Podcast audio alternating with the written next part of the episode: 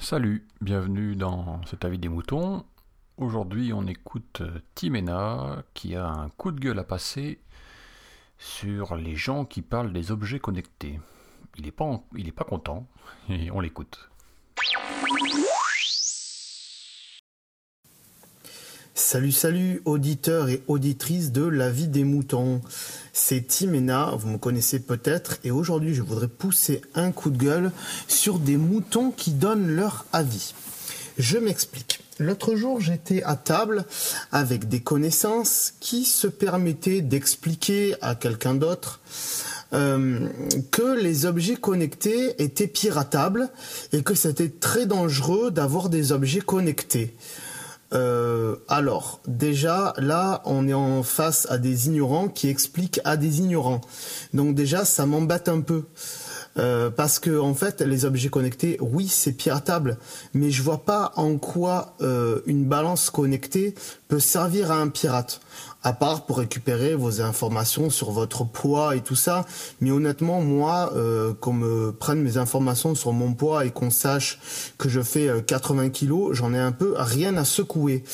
Maintenant, euh, quand on dit aussi ouais, les frigos connectés peuvent être piratés. Donc je cite hein, les gens qui étaient à table. Hein. les frigos connectés, pour l'instant, à ma à ma connaissance, c'est pas en vente libre de partout. Hein. Donc, euh, et à part que votre frigo commande 10 bouteilles de coca au lieu d'une, euh, oui, peut-être, mais euh, pour l'instant, un pirate, il en a pas grand-chose à faire. Lui, le pirate, ce qu'il veut, c'est de la puissance de calcul.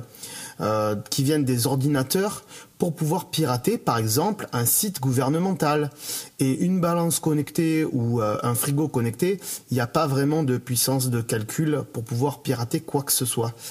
Donc euh, voilà, c'est des ignorants qui parlent à des ignorants, ça m'embête un petit peu, et ces gens-là feraient mieux de se taire plutôt que de dire des conneries. Quand on ne sait pas, on se tait.